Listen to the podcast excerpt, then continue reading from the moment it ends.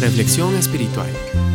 Un momento de enseñanza, exhortación y palabra para instruir en justicia. Isaías 41, 10, 13 nos dice, No temas porque yo estoy contigo, no desmayes porque yo soy tu Dios que te esfuerzo, siempre te ayudaré, siempre te sustentaré con la diestra de mi justicia. He aquí que todos los que se enojan contra ti serán avergonzados y confundidos, serán como nada y perecerán los que contienden contigo. Buscarás a los que tienen contienda contigo y no los hallarás. Serán como nada y como cosa que no es aquellos que te hacen la guerra. Porque yo Jehová soy tu Dios, quien te sostiene de tu mano derecha y te dice, no temas, yo te ayudo. Debemos ser dóciles a las indicaciones específicas que Dios nos dé en los próximos días.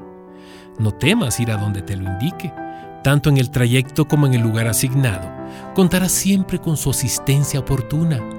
Dios tendrá el control soberano de toda situación, aunque parezca lo contrario.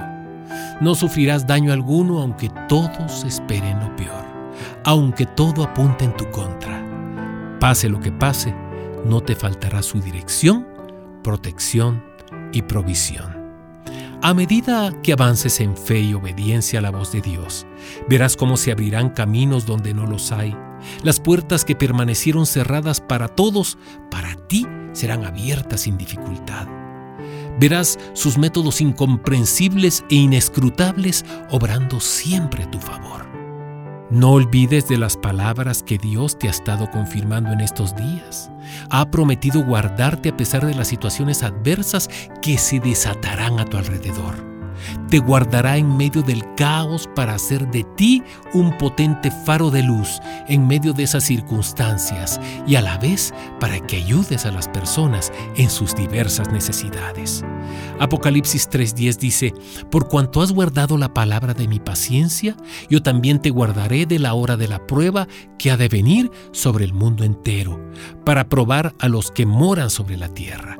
He aquí, yo vengo pronto retén lo que tienes para que ninguno tome tu corona.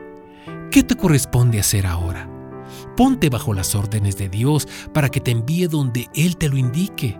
Renuncia a todo lo que te haga vivir en contra de las enseñanzas de la palabra de Dios. Cultiva cada día tu vida espiritual para que no pierdas la noción de la realidad de Dios y tu identidad celestial. Sigue siendo fiel en ese privilegio que Dios te ha concedido, aunque para ti parezca insignificante. Ten siempre la Biblia como tu única norma de fe y de conducta.